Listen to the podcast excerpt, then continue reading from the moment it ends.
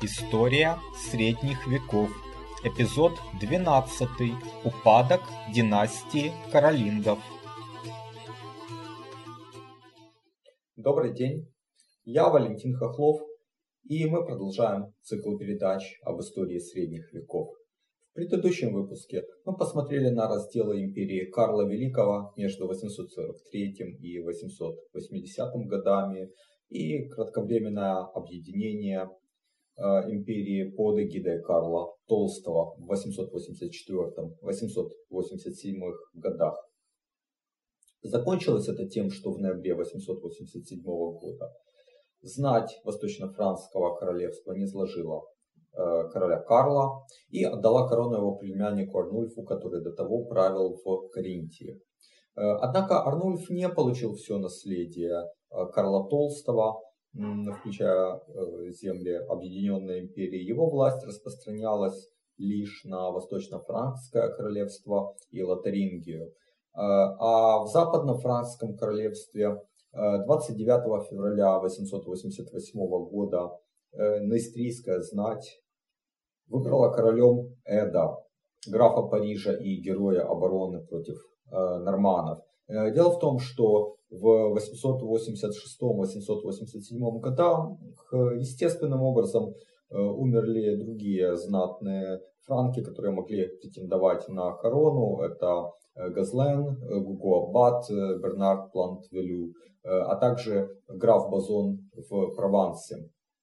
С другой стороны, это не признал правивший в Аквитании граф Поатье Рамнульф. Он поддержал второго претендента на престол, э, Гвида из Спалетта, а после неудачи последнего объявил себя герцогом, вернее даже королем Аквитании. А предки э, упомянутого Гвида э, на самом деле были из Нейстрии, хотя сам Гвида к тому времени правил на юго-востоке Италии в марграфстве Спалетта. Его предки правили британской маркой еще до Роберта Сильного. И вот э, Гвида, который к тому же пользовался поддержкой архиепископа Фулькска, Фулька Реймского, отправился на север на выборы короля, но э, потерпел на них неудачу, вернулся в Италию, а в Италии к тому времени выбрали э, королем другого марграфа, марграфа Фриули Беренгария. А в Цисюранской Бургундии э, королем стал э, юный Людовик. Это сын Базона, который был одно время объявлен королем там. Э, и Людовик еще, он не только сын Базона, он также внук императора Людовика II. То есть у него были достаточно такие серьезные основания получить престол. В Трансюранской Бургундии королем себя объявил Рудольф который был до того там маркграфом. Он, к слову, был племянником э, Гуго Аббата. Э, таким образом, вместо одного э, короля и императора Карла Толстого, который правил до 887 года, уже в следующем 888 году мы видим целых шесть королей. И это не считая еще того, что на юге был король Памплоны в земле басков. Это э, в дальнейшем станет королевством Навара. А в Британии правил э, с титулом короля э, Ален Великий. Самым сильным из перечисленных королей был, конечно же, Арнульф Карентийский. Король Трансюранской Бургундии Рудольф попробовал было захватить Лотарингию и восстановить королевство Лотаря II, но получил отпор и признал себя вассалом Арнульфа. Подчиненное к Арнульфу положение также приняли и короли Эд, Людовик в Провансе и Беренгарии в Италии. Впрочем, в Италии все было не так просто. Э, туда вернулся Гвида из Спалета, объявил себя также королем, воевал с Беренгарием, э, сначала проиграл, потом победил, но это будет темой отдельной передачи. Э, скажу лишь э, вкратце, что Гвида правил там достаточно успешно, он короновался в Риме императором, А Арнульф был занят на севере борьбой с э, норманами, затем э, на востоке своих земель и не мог э, ответить на это. И лишь в 895 году он собрал сильную армию, отправился в Италию. Конечно же, он был сильнее, чем Гвида, разбил его, захватил Рим, короновался императором, в свою очередь, 22 февраля 896 года, а Гвида бежал к себе в Спалетто. Э, Арнульф э, пошел на него, но во время похода у него случился инсульт. После чего его армия стала отступать сначала в Рим, потом на север Италии, а потом и в Германию. А Гвида, напротив, вернул себя под контроль сначала Рима, а потом и север Италии. Э, Арнульф от последствий инсульта так и не, оправился и умер 8 декабря 899 года. После Арнульфа осталось э, два сына. Старший э, незаконнорожденный, незаконнорожденный э, по имени Свентибольд. Это довольно странное имя, на самом деле германизированная версия имени Святополк. Он был уже взрослым и в, с 895 года правил в Лотарингии. Но в 900 году он был убит. Об этом еще позже упомянем. А, а вот младший законорожденный сын Людовик э, был еще маленьким к тому времени, но именно он унаследовал престол Восточно-Франского королевства. Он правил э, чуть более 10 лет, э, в возрасте 18 лет он умер, но так и не успел обзавестись потомством. И таким образом династия каролингов на востоке прервалась. На западе же был каролинг Карл, младший сын Людовика Сейки. Э, он находился при дворе Рамнульфа в Аквитании, он был еще маленьким, э, а королем э, Западно-Франского королевства, напомню, был Эд. И Эд пытался усилить свою власть. Дело в том, что в 890 году Рамнульф умер. Эд решил отобрать графство Пуатье в пользу своего младшего брата Роберта. Даже э, сначала казалось, что все там у него получается, потому что Эбль, сын Рамнульфа, бежал. Э, однако контроль на Пуатье забрал Адемар, граф Ангулема, и Роберту ничего не досталось. Затем Эд пытался отобрать у сына Бернарда э, Плантвилю Вильгельма, или же Гийома Благочестивого, графство Бурж. В результате этот Вильгельм убил Гуго, приближенного Эда, которого король назначил там графом. И э, Эду опять ничего не удалось. Э, наконец, на северо-востоке королевства, во Фландрии, правил граф Балдуин, или же по-французски Бодуэн II. И он отказался признавать Эда королем. И, и Эд ничего не смог с этим поделать. Таким образом, крупные сеньоры э, в западно-франском королевстве вели себя очень независимо. И в лучшем случае Эда можно было э, считать первым среди равных, но никак не повелителем над э, э графами и герцогами той поры. В 893 году Карлу уже исполнилось 14 лет, хотя он не был избран королем, но в силу своего происхождения считалось, что у него есть королевские права. И Фульк, архиепископ Рельский, помазал его на царство. Э, между 894 и 898 годах, годами между сторонниками э, Эда и Карла э, шли, шла борьба. На стороне Карла выступали упомянутые раньше Эбль, Вильгельм Благочестивый, а также первый герцог Бургундии Ричард, который был младшим братом Базона и, соответственно, дядей Людовика, короля Цисюранской Бургундии.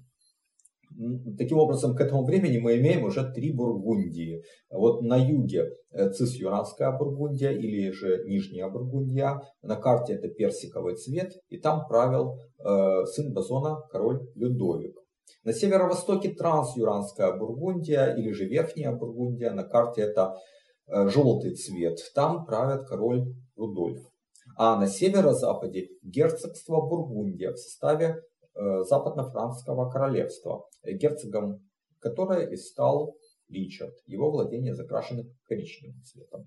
Война Эда и Карла шла с переменным успехом, в нее вмешивались и Арнульф, и Центибольд, причем зачастую не на стороне своего троюродного брата Карла, а на стороне Эда. Закончилось все в ничью. Эд сохранил корону, но при условии того, что ему наследует Карл. 3 января 898 года Эд умер, и э, королем Западно-Франского королевства стал Карл III, прозванный Простоватым. И не следует обманываться насчет этого прозвища. Карл не был ни глупым, ни ленивым. Первое десятилетие его э, правления было достаточно успешным. Э, он объединил земли на северо-востоке Галлии, установил там относительный мир, даже стал вмешиваться в дела э, соседней Лотарингии, где король э, Цвинтибольд рассорился с местной знатью, предводителями которой был Регинар или же Ренье Длинная Шея. И вот в результате этой ссоры в 900 году Цвинтибольд был убит а Ренье стал называть себя герцогом Лотарингии. А в 911 году, когда умер король Восточно-Франского королевства Людовик, то он, э, этот Ренье, не признал власть первого некаролингского короля Германии Конрада, а присягнул на верность Карлу Простоватому. То есть как бы Лотарингия э, перешла из Восточного в Западное королевство. Карл номинально получил так контроль над Лотарингией. Для него это очень много значило, потому что именно Лотарингия э, это были исконные земли каролингов. Э, и вот он посещает столицу Карла Великого Ахен, он посещает дворец майордома Пипина в Геристале, это близ Льежа, нынешняя Бельгия. Э, король полностью отдается лотарингскому проекту и забрасывает дела на западе своего королевства. Еще в 889 году на северном побережье Галлии обосновались норманы, э, дружина под предводительством Хрольфа, или же, как его стали называть э, во Франции, Роллон. Они совершали набеги на внутренние земли, а Карлу нужен был на западе э, стабильный тыл, чтобы сфокусироваться на э, востоке. И он совершил не лишенную, как ему тогда казалось, смысла сделку с Ролоном. Он пожаловал ему на правах вассала несколько графств на севере Нейстрии, э, которые образовали герцогство Нормандия. И, наверное, он хотел сделать Ролона своим союзником. Э, прекратить его набеги на прочие земли Галлии и использовать его для защиты побережья от других нормандских дружин.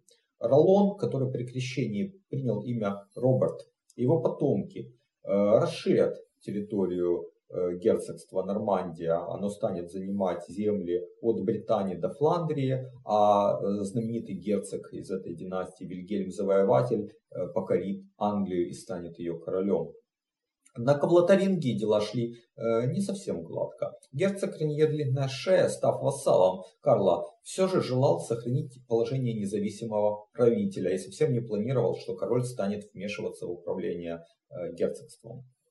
Э, хотя в 915 году э, герцог умер, но ему наследовал и его линию поведения продолжил сын э, Гизельберт или же э, Жильберт. А на западе королевства таким же сильным правителем был маркграф Нейстрии Роберт, младший брат покойного короля Эда. Таким образом, полноправным хозяином э, Карл Простоватый мог считаться только в относительно небольшой области с городами Лан, Реймс, Соссон. Э, на севере Балдуин Фландерский, на юге Ричард Бургундский вели себя достаточно независимо. Ну а далеко на юго-западе, в Аквитании, вообще на короля не обращали никакого внимания. Там правили Эбель, Вильгельм Благочестивый, Эд и Раймонд Тулузский. В самой же южной части королевства, в графстве Барселонском, еще с 878 э, года, со времен Людовика Заики, был граф э, Вильфред Волосатый, и после него престол переходил от отца к сыну э, аж до 1410 года. Причем впоследствии, благодаря браку, они стали уже называться не графами барселонскими, а королями Арагона. И в 1258 году получили независимость от Франции. То есть Арагон стал с Барселоной независимым королевством. Э, попытка Карла э, Простоватого вмешиваться в управление Лотарингия привели к тому, что в 919 году у него возник конфликт с герцогом Гизельбертом, и герцог стал искать покровительство нового короля Германии Генриха Птицелова. А Карла даже захватили в плен в 920 году, а в 922 году восстала знать в Нейстрии. Она провозгласила королем Роберта, марграфа Нейстрии. Э, у Карла были э, преданы ему вассалы и в Лотаринге, и в Нормандии. И вот 15 июня 923 года в битве при Соссоне сошлись войска Роберта и Карла. Э, армия Роберта, казалось, одержала верх, потому что Карл бежал, но сам Роберт был убит в этом бою. Впрочем, Карлу это не помогло, потому что менее чем через месяц, 13 июля 923 года, в Реймсе состоялась коронация Рудольфа, или же, как его называют во Франции, Рауля, герцога Бургундии и сына умершего э, за два года до того Ричарда. А наследником Роберта как марграфа Нействе стал его сын Буго Великий. Карл Простоватый э, был схвачен э, в плен Гербертом II, графом Вермандуа. И вот это очень интересная история, потому что Герберт был каролингом тоже по самой прямой линии, э, более того, старшей линии. Хотя и не совсем там законнорожденные были представители. Дело в том, что его прадедом был король Италии Бернард, э, который был незаконнорожденным сыном э, Пипина италийского. Вот этот Бернард, напомню, восстал против Людовика Благочестивого за сто лет до упомянутых событий был ослеплен, умер, но у него остался маленький сын Пипин. Вот Пипину корона Италии не э, перешла, ему дали утешение небольшое графство Вермандуа на северо-востоке Галлии, это к югу от Фландрии. Сын этого Пипина, Герберт I, э, породнился с Робертинами. А, и Герберт II продолжил этот союз. После битвы при Соссоне он захватил Карла Простоватого в плен и держал в заточении, ну, в общем-то, до самой его смерти. Параллельно он расширял свои владения, он контролировал э, архиепископство в Реймсе, почти всю Шампань и, возможно, сколотил бы для старшей линии каролингов довольно приличное герцогство. Но его проблемой было то, что по обычаю этой династии он после смерти разделил вернее, после его смерти его разде... Э, э, владения были разделены между четырьмя сыновьями и таким образом что-то объединить не получилось. Вот эта старшая линия карлингов, она просуществовала на самом деле дольше всех других. В Вермандуа они правили до 12 века, а побочная ветвь в Шени до 14 века. Карл Простоватый же вторым браком был женат на Агиве, дочери английского короля Эдуарда. И после того, как Карла захватили в плен, его жена с маленьким сыном Людовиком нашла убежище в Англии. Э, Карл Простоватый умер в заточении 7 э, октября 1929 года. Э, на троне западно-франского королевства к тому времени прочно сидел Рудольф Бургундский. Людовик оставался в Англии, его впоследствии стали за это называть Заморским. Управление Рудольфа было сначала достаточно непростым. Он воевал с Ролоном, герцогом Нормандии, который сохранял какое-то время верность Карлу Простоватому. Э, затем попытался усмирить лотаринцев, ничего у него не получилось. И в 925 году он вынужден был уступить Лотарингию э, Генриху Птицелову в обмен на часть земель в Трансюранской Бургундии. И э, историк Лоран Тейс пишет, что в данном случае интересы Рудольфа как герцога Бургундии возобладали над интересами королевства Франция. Э, ну, хотя вряд ли он смог, наверное, тягаться с королем Германии в то время. Далее последовала ссора с э, Гербертом де Времандуа, э, который после захвата Карла в плен пытался расширить свои владения и э, проводил активную экспансию. Рудольф усмирил и этого Каролинга. В 935 году успешно отразил набеги венгров на Шампань и Бургундию. Но 15 января 936 года король Рудольф умер. После него не осталось сыновей. Герцогство Бургундия пришло по наследству младшему брату короля э, Гуго Черному, а, а корона западно-францского королевства э, досталась Людовику Заморскому, Людовику IV, сыну Карла Простоватого. Этот Людовик получил корону во многом благодаря Гуго Великому, сыну короля Роберта и марграфу Нейстри. Это был своего рода компромисс между ним, герцогами Нормандии и Бургундиями, э, графами э, Фландрии и Романдуа. Людовик IV был коронован 19 июня 936 года и сразу же даровал Гуго титул герцога Франков, второго человека в королевстве. А я напомню, что подобный титул э, герцога Франков при последних мировингах носили пепениды, майордомы пепениды, которые впоследствии стали королями, королинками. А история повторится. Вот эти герцоги Франции из династии Робертинов впоследствии станут королями Франции э, из династии Капетингов. Э, кстати говоря, обратите внимание, что поскольку в то время был активный переход от племенных титулов к территориальным, то герцога франков э, также называли герцогом Франции. Гуго Великий поначалу хотел использовать Людовика Заморского, так же как э, пепениды в свое время использовали ленивых королей. Э, он активно стал расширять свою власть, попытался захватить Бургундию у Гуго Черного. Впрочем, Людовик IV оказался не ленивым королем э, и вошел в союз с тем, с кем э, Гуго Великий враждовал. С тем же Гуго Черным, с графами Фландрии, Тулузы и Пуатье. А у Гуго Великого образовался союз с герцогом Нормандии Вильгельмом и Гербертом де Вермандо. А, Людовик Заморский, как и его отец, а, хотел вернуть Лотарингию и вошел в сношение с герцогом Гизельбертом, который поднял мятеж против Атона I, сына Генриха Птицелова. Атон победил и, в свою очередь, э, вторгся во владение Людовика. Вошел в союз с его врагами, то есть с Гуго Великим и Гербертом де Вермандуа.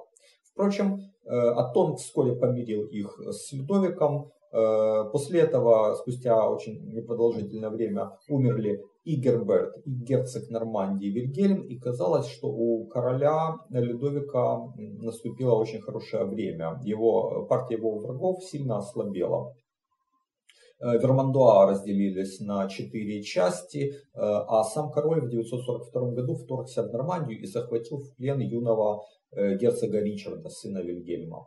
Но уже в 945 году из-за предательства э, сам Людовик попадает в Нормандии в засаду, его берут в плен и выдают герцогу Гуго Великому. А помощь тогда пришла оттуда, откуда ее э, не ждали.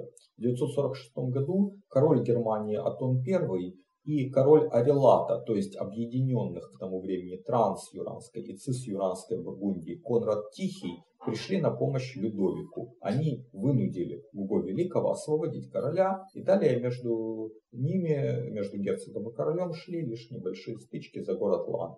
В 954 году с Людовиком Заморским произошел несчастный случай. Он упал с лошади, преследуя волка, и 10 сентября того года умер. После э, смерти Людовика корона Западно-Франского королевства э, перешла к его 13-летнему сыну Лотарю, а в июне 956 года умер и герцог Франции Гуго Великий, который, впрочем, к тому времени успел э, организовать передачу герцогства Бургундия своему э, второму сыну Аттону, а герцогство Франция перешло к старшему сыну Э, Гуго Капету. Гуго Капет был ровесником короля Лотаря, и до 973 года между ними, в принципе, было мирное существование, в основном благодаря Аттону Первому, который имел очень большое влияние на Западное королевство. Но Лотарь, подобно предкам, мечтал вернуть Лотарингию. И вот представился удобный случай. Дело в том, что потомки герцога Ранье Длинная Шея в Лотарингии были отстранены от власти э, и в 970 году бежали к Лотарю. А, а в 974 году при поддержке последнего и в союзе с графом э, Вермандуа пытались вернуть себе Лотарингию, но были разбиты Аттоном II. Э, у Лотаря был младший брат Карл, который поссорился с королем и в свою очередь бежал к Атону II. Э, Атон дал э, Карлу герцогство Нижняя Лотарингия. К тому времени Лотарингию разделили на две части. И вот, э, король Лотарь в 978 году собирает армию, идет в поход на Ахен. На короткое время захватывает его, но Атон наносит контрудар и доходит до Парижа. В ходе этого похода в составе армии Аттона э, идет и Карл Лотарингский, брат Лотаря. Но э, Лотарь получает поддержку знати севера Галлии. Его поддерживают и Гуго Капет, и его младший брат Эд Генрих, который к тому времени получил герцогство Бургундия, и граф Жофруа Анжуйский. В итоге Лотарю удается отстоять королевство, а после смерти Атона II в 985 году он сам переходит в наступление в Лотарингии, берет Вертен, осаждает Льеж и Камбре. Но 2 марта 986 года король внезапно умирает. Еще при жизни Лотаря был коронован его сын Людовик V. Это было сделано для того, чтобы обеспечить беспроблемный переход короны. И так оно и произошло. То есть э, Людовик V э, был коронован, э, получил прозвище ленивого короля. Хотя на самом деле справедливее было бы сказать, что это король, который ничего не успел сделать. Он был еще достаточно юным, но спустя через спустя год Э, после того, как он зашел на престол, 22 э, мая 987 года в результате несчастного случая на охоте Людовик V умер. Э, ему было тогда от 20 до 21 года. И после его смерти сыновей не осталось. В Сан-Лисе собралась ассамблея франков для выбора следующего короля. Туда прибыл Карл Лотарингский, который был сыном короля Людовика Заморского, младшим братом короля Лотаря и дядей короля Людовика V и последним представителем прямым э, династии Каролингов. Однако ему припомнили и ссору с Лотарем, и бегство к Атону II, и то, что он пошел в составе армии Атона э, против э, западно-франского королевства. И в итоге знать франков отказалась признать Карла Лотарингского королем и выбрала королем Куго Капета, герцога Франции. С него началась династия Капетингов, которая правила во Франции до 1848 года. Традиционно, хотя это не было оформлено каким-то актом, вот с 987 года говорят о королевстве Франция, тогда как ранее говорили о западно-франкском королевстве. Карл Лотаринский пытался оказать сопротивление, был захвачен в плен вместе со своим сыном Людовиком и провел остаток жизни в заточении. Умер он между, ну, где-то около 995 года считается так. Его сын Аттон правил Нижней Лотарингией до своей смерти между 1005 э, и 1012 годом. Второй сын Карла Людовик, который с отцом был первоначально захвачен в плен, после смерти Карла, по всей видимости, был выпущен на свободу, и в 1009 году он упоминается при дворе герцога Аквитании Вильгельма V. Наконец, младший сын Карла, которого также звали Карл, жил при дворе своего старшего брата Аттона Лотарингского но, по всей видимости, умер раньше брата. Это были последние прямые представители э, каролингов, происходившие от Людовика Благочестивого. Как я уже говорил, были еще э, представители старшей ветви, происходившие от Пипина Италийского, хотя и через незаконнорожденного короля Бернарда. Они были графами Вермандуа, и род Карла Великого через их линию продолжался до XII века, а по боковой ветви в Шеми до XIV века.